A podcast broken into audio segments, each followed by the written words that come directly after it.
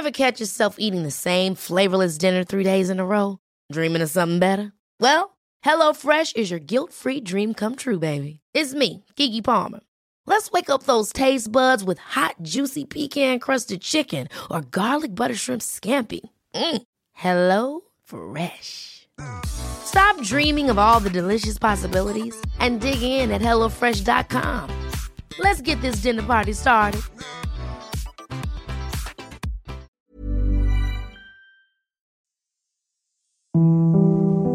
Ist der astrologische Podcast Astropod.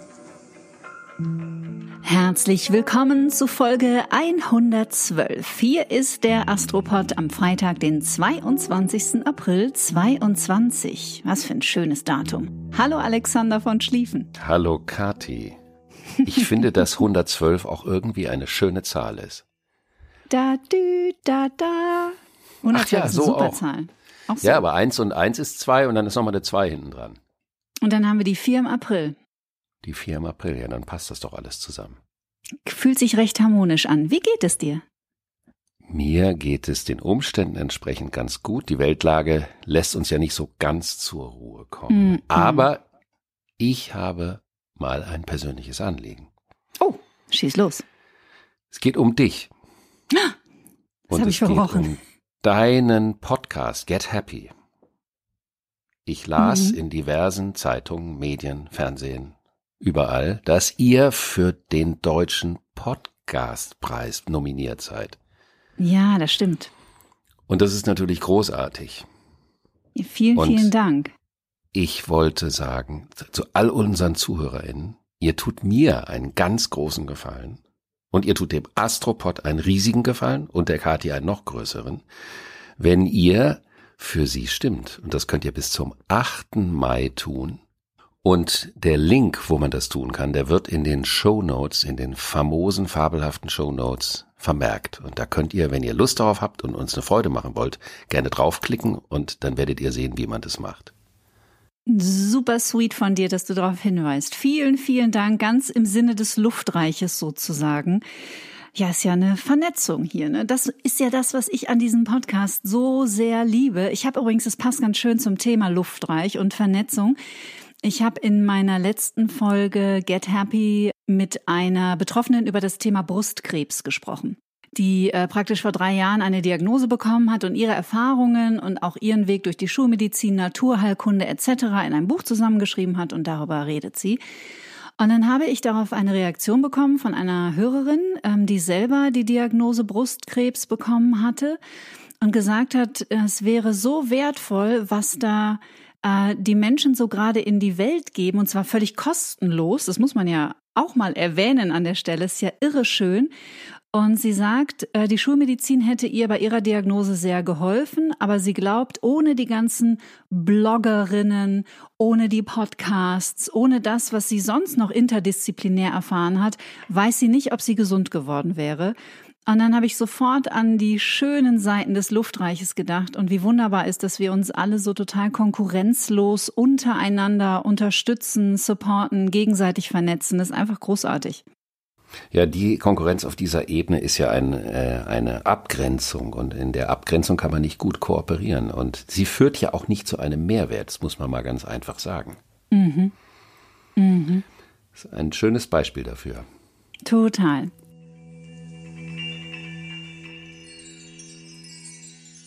Jetzt bin ich sehr gespannt, nachdem wir ja diese fantastische Konstellation am 12. April hatten. Und ich muss gestehen, ich fühle mich seitdem etwas leichter und vergnügter. Kann das sein oder bilde ich mir das ein? Das ist ja immer die Frage. Die Erdreichmolche mit ihrem linearen Denken werden natürlich sagen, ja, nur weil dein Astro-Heini da irgendwas Nettes gesagt hat, dann glaubst du das auch. Aber man kann schon davon ausgehen, dass diese Konstellation sowas Weiches reinbringt, was man auch nicht wirklich versteht. Und es muss eben nicht kausal erklärbar sein, warum man sich ab dieser Konstellation etwas milder fühlt, was aber nicht bedeutet, dass man nicht auch zwischendurch Attacken der Verzweiflung haben kann, Mhm. weil die Diskrepanz zwischen dem, was durch diese Konstellation angesagt wird und diesem Erdreichgefechten da draußen natürlich immer schmerzhafter dadurch auf der anderen Seite auch wird. Also es ist beides. Es ist eine Ruhe auf der einen Seite, aber auch in den Momenten der Amplituden, also der Schwingungshöhen der emotionalen, auch einen größeren, extremeren Schmerz, den man wahrnehmen kann. Mhm. Sehr interessant. Sehr interessant. Das passt auch so ein bisschen zu den wichtigen Konstellationen dieser Woche, die etwas spezieller sind als sonst. Okay. Und zwar geht es um den Götterboten und den Drachen. Es geht um die Beziehung zwischen dem Götterboten und dem Drachen. Und der Götterbote ist der Merkur. Und der Merkur begegnet dem Drachen. Das klingt jetzt schön, oder? Das so könnte man Sehr. Kinder. Da kam der Merkur aus dem Wald und stand vor dem riesigen Drachen. Ich habe sofort Siegfried-Bilder vor mir. Der ja vor allen Dingen durch seine Wunde hinten ganz eine besondere Form der Verletzbarkeit hat. Mhm. Wir haben die ganze Zeit einen Spannungsaspekt zwischen Saturn und dem Drachenkopf.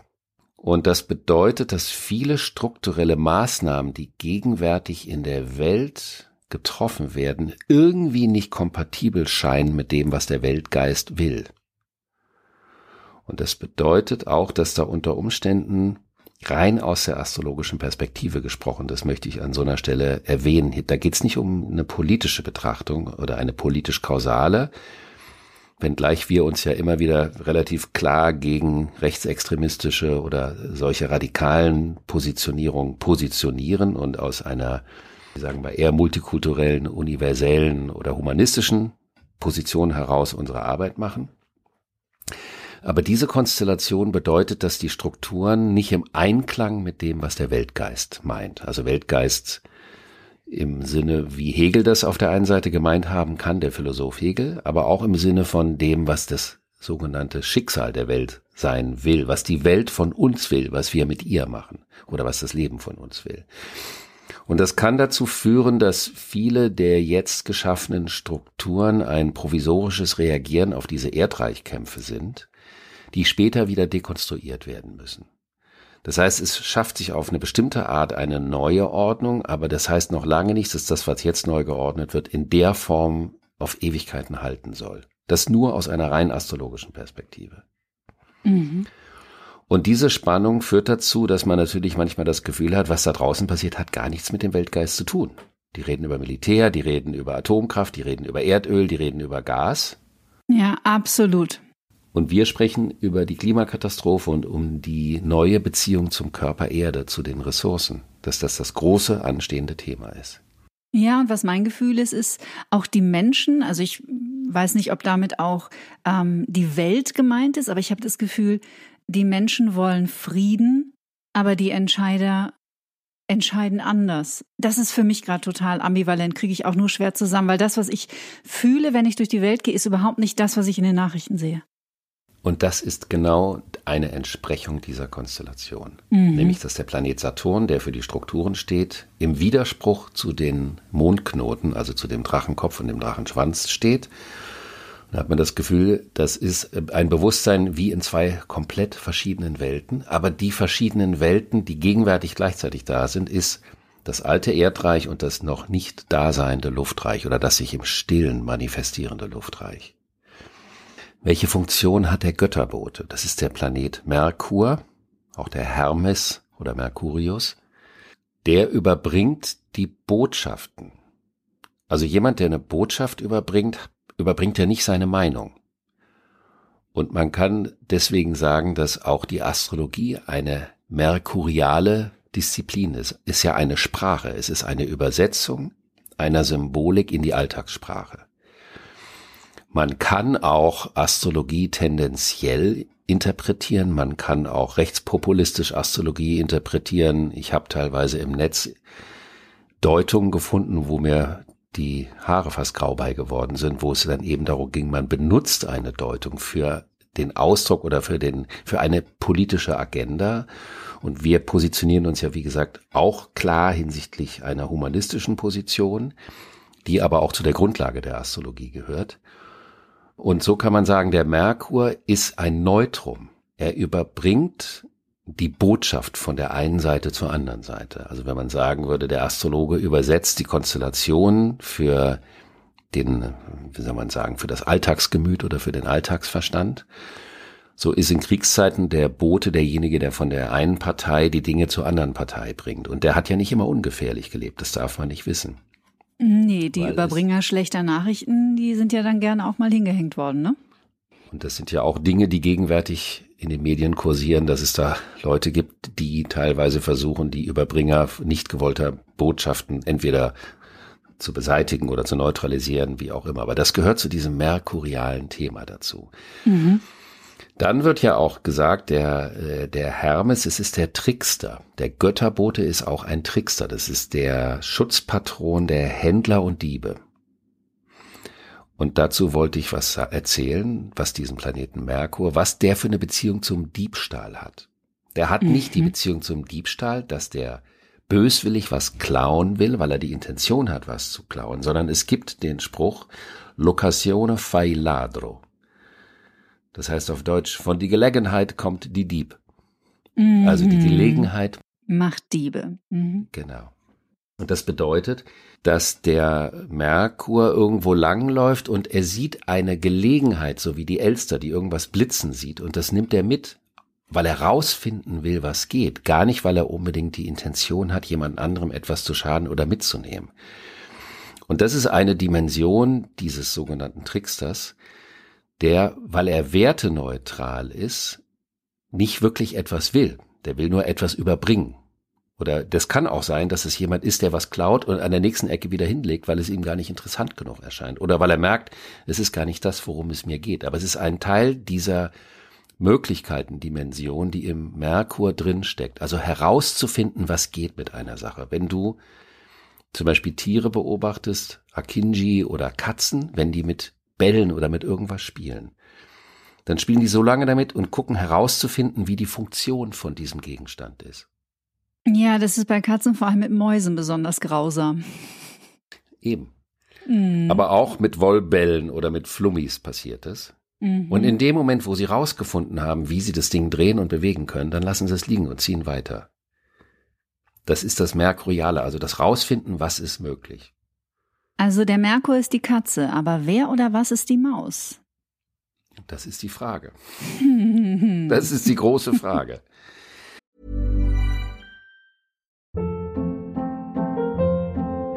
Hold up. What was that? Boring. No flavor. That was as bad as those leftovers you ate all week. Kiki Palmer here, and it's time to say hello to something fresh and guilt-free. Hello Fresh. Jazz up dinner with pecan-crusted chicken or garlic butter shrimp scampi. Now that's music to my mouth. Hello Fresh. Let's get this dinner party started. Discover all the delicious possibilities at hellofresh.com.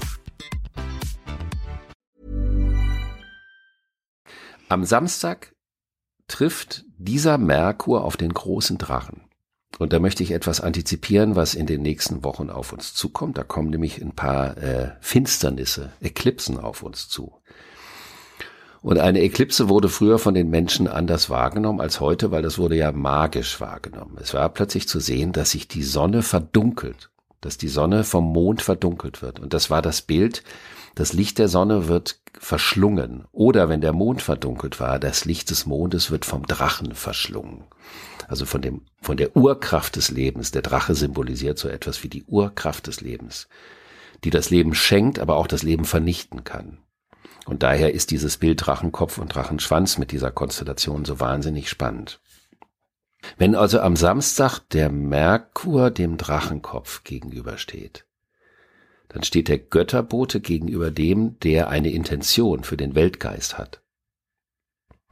Das ist nicht ohne. Das heißt, es kann einem bewusst werden, worum soll es jetzt gehen in dieser Zeit? Worum soll es in den nächsten Wochen und Monaten gehen? Das gilt für die große Welt, für das große Geschehen, genauso wie für jeden Einzelnen. Mhm. So wie ein Gewahrwerden. Ups, da liegt ja was, da ist ja was.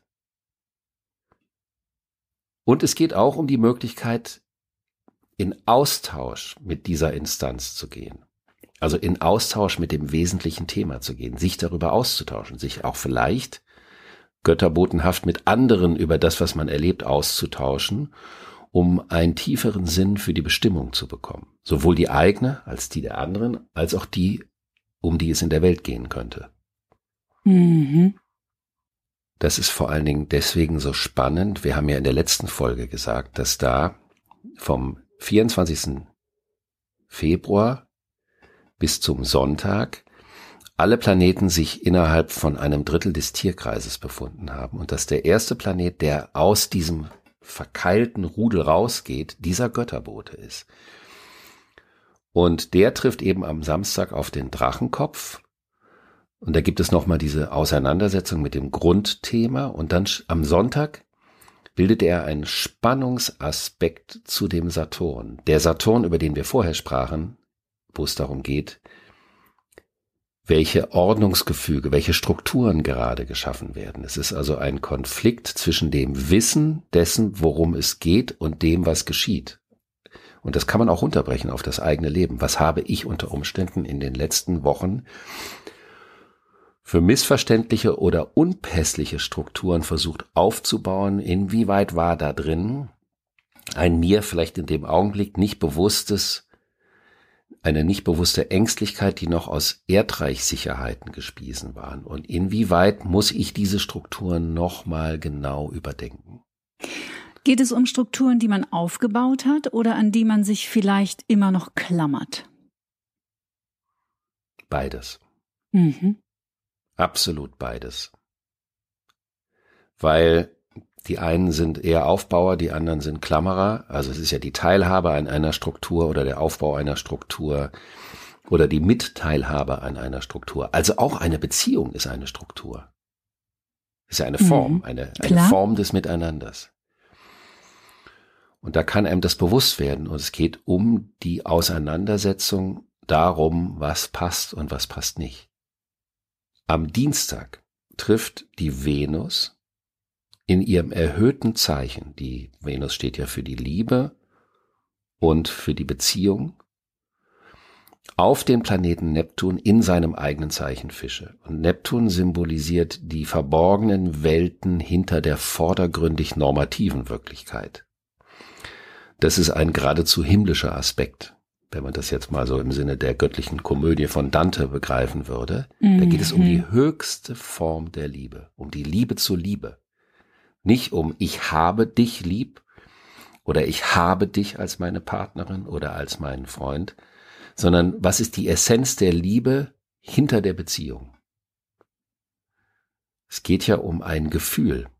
Jetzt sag ich mal was, was bisschen unromantisch klingen könnte, es ist aber eigentlich extrem romantisch gemeint, dass der Mensch, den wir am meisten lieben, der ist auf der einen Seite gemeint, aber er ist vor allen Dingen deswegen gemeint, weil er ein Repräsentant dessen ist, was wir als die höchste Möglichkeit der Liebe wahrnehmen. Gehe ich voll mit. Finde ich überhaupt dabei? nicht unromantisch. Bin ich voll dabei und äh, unterschreibe ich mit einem fetten Ausrufezeichen. Und diese Konstellation ist ein freundlicher Erinnerer daran, wie wahnsinnig wichtig das ist. Und es wird dann in der folgenden Woche trifft die Venus dann auch noch auf den Jupiter. Da kommt eine Komponente der Großzügigkeit mit rein, aber vor allen Dingen beim Neptun, das ist der letzte Planet, weil er das letzte Zeichen Fische symbolisiert oder regiert. Mhm. Da geht es um die höchste Frage an das Leben. Was ist am Ende des Tages wirklich wichtig? Das ist ja der Grund, warum wir seit Folgen über Folgen immer über das Thema der Demut sprechen. Mhm. Weil ohne Demut das Höchste nicht zugänglich ist. Weil das Höchste bedeutet ja immer auch, das geht weit über meine eigenen persönlichen Gierstrukturen oder Wünsche oder das Wollen hinaus. Es ist das Höchstmögliche, was empfindbar oder vorstellbar wäre. Jetzt ahne ich auch, warum du eingangs gesagt hast, die Konstellationen sind nicht ohne. ja, weil das so, das sind so zwei Welten, die so gar nicht zusammenpassen. Mhm. So eine schnoddrige, schnöde, so eine brachiale, pragmatische, Regel, auf Regelstrukturen gebaute, überholte Welt, die sich aufbäumt und dann auf der anderen Seite die Fähigkeit, komplett zwischen den Zeilen zu empfinden, wahrzunehmen und die Sehnsucht dahin auch zu spüren, wie wichtig mhm. das ist, wie wichtig mhm. die rezeptive Beziehung ist. Es ist ja oft diese Idee, wir müssen machen, das Patriarchat, wir machen, machen, machen. Mhm. Und es galt als schwach, wenn man nicht macht, sondern lauscht, zuhört, anschaut, mhm. aufnimmt. Das Aufnehmen ist die Voraussetzung für jede Form von Produktivität. Ich meine, mhm. wenn man es rein biologisch sieht, die Frau nimmt den Samen auf und daraus geschieht das Unglaublichste. Einmal pro Monat ist das möglich. Das ist so unfassbar. Es ist also nicht das Machen, sondern es ist das Aufnehmen, was zu dem Leben, zu dem großen Neuen führen kann. Und dieses Thema wird uns dann, weil das wirkt lange nach, wird uns lange Zeit begleiten und die darauf folgenden Finsternisse, die werden sehr viel mit der Ambivalenz zwischen diesen beiden Themen zu tun haben. Mhm. Und das ist so manchmal auch was wie so eine Gemütszerreißprobe, dass man sagt auf der einen Seite das Schönste und das Höchste und auf der anderen Seite das banalste und niederste, wenn man so sagen möchte. Nieder ist immer so ein bisschen mhm. schwierig, das kann so ein bisschen moralisch klingen. Das meine ich damit aber nicht. Nur vor dem Hintergrund mhm. dieser Gesinnung der Demut. Würdest du so weit gehen zu sagen, es gibt ja viele spirituelle Menschen, die sagen, im Grunde genommen gibt es ähm, nur zwei große Grundemotionen, nämlich die Angst und die Liebe. Und daraus entsteht alles. Wäre das vergleichbar mit diesem, mit diesem Tauziehen zwischen diesen Mächten, die da gerade walten? Ein Kampf zwischen Angst und Liebe? Das ist absolut richtig, würde ich sagen. Weil ähm, Schön. Die Liebe hat was mit dem Leben zu tun. Ist ja immer nur das I. Das haben wir auch schon ein paar Mal erzählt. Mhm. Und Liebe bedeutet das Leben fördern, das Leben gießen, wie wir das auch schon mal erwähnt haben. Und aus der Angst heraus gehe ich aus der Enge heraus. Also ich handle aus der Not. Wenn ich ein Mensch bin, der von Verlustangst geplagt wird, was ein psychologisch sehr komplexes ähm, Thema ist. Sehr komplex. Dann handle ich aus der Angst, also ich suche mir einen Partner, ich will einen Partner haben, damit ich das Gespür, das Gefühl des Alleinseins nicht spüren muss. Also handle ich aus einem Negativum, aus der Angst, immer aus einem Negativum. Mhm. Und das Handeln aus der Liebe ist das Lebensförderliche. Und natürlich kann man sagen, darauf läuft es letztendlich hinaus. Ich finde es ganz interessant, weil in der vergangenen Woche zum ersten Mal, also wir reden ja wirklich hier selten über politische Personalien oder auch um diese ganze Corona-Thematik. Ich finde es nur interessant, dass zum ersten Mal auch unser Bundesgesundheitsminister ordentlich Gegenwind erfahren hat, als er am vergangenen Wochenende ausgerechnet an Ostern, wo man den Menschen eigentlich mal wirklich gönnen würde, durchzuschnaufen und mal eine Pause von all dem zu bekommen, äh, die tödliche Killer-Variante für den Herbst voraussagt und das erste Mal öffentlich auch von äh, anerkannten sozusagen äh, Virologen ordentlich Gegenwind bekommen hat und das erste Mal auch in der Presse dafür richtig Kritik eingesteckt hat. Dass es nämlich überhaupt nicht hilfreich ist, den Menschen immer weiter Angst zu machen, abgesehen davon, dass es wissenschaftlich überhaupt nicht fundiert ist, wenn er so eine Aussage trifft. Und da dachte ich, ach Mensch, da empfinde ich eine Veränderung und das finde ich eigentlich recht positiv, weil ich glaube, egal was im Herbst auf uns zukommt, was wir jetzt überhaupt noch nicht wissen können, ähm, es ist sicher nicht hilfreich, die Menschen noch mehr zu ängstigen und ihnen zu drohen und sie zu schwächen und dass das das erste Mal auch eine, eine breite Öffentlichkeit erfährt, diese Debatte. Das fand ich sehr positiv. Das würde zumindest von der Art, wie du darüber sprichst, dem definitiv entsprechen. Mhm, Absolut. Genau. Ja. Das gibt noch eine Merkur-Pluto-Sextil am Donnerstag. Äh, das ist auch ein relevanter Aspekt, aber den würde ich jetzt nur noch zum Schluss streifen. Mhm. Da geht es darum, im Denken und in der Wahrnehmung auf den Punkt zu kommen und eben nicht Argumenten mehr Wahrheit zu geben als der Wahrnehmung. Ein Argument ist ein Argument des Geistes oder des Denkens. Und wer argumentiert und wer richtig argumentiert, hat nicht automatisch recht. Das kann man dann noch so als Übergang zum Ende dieser Astropod-Woche in mhm. Augenschein nehmen. Schön. Ich möchte noch auf einen zumindest für mich tollen Artikel hinweisen, denn am Samstag erscheint in der Wochenendausgabe der Taz ein Porträt über meine Arbeit und das hat die wunderbare Jana Petersen ganz wunderbar zusammen komponiert und tolle Fragen gestellt. Ich freue mich sehr. Ich danke dir vielmals. Ich danke dir auch für den kleinen Hinweis auf den Podcastpreis.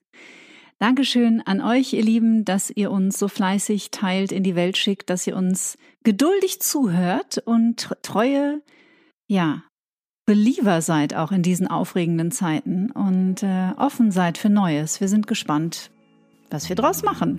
Wahrscheinlich liegt's an uns. Danke, Alexander. Danke, Kathi. Bis zum nächsten Mal. Tschüss.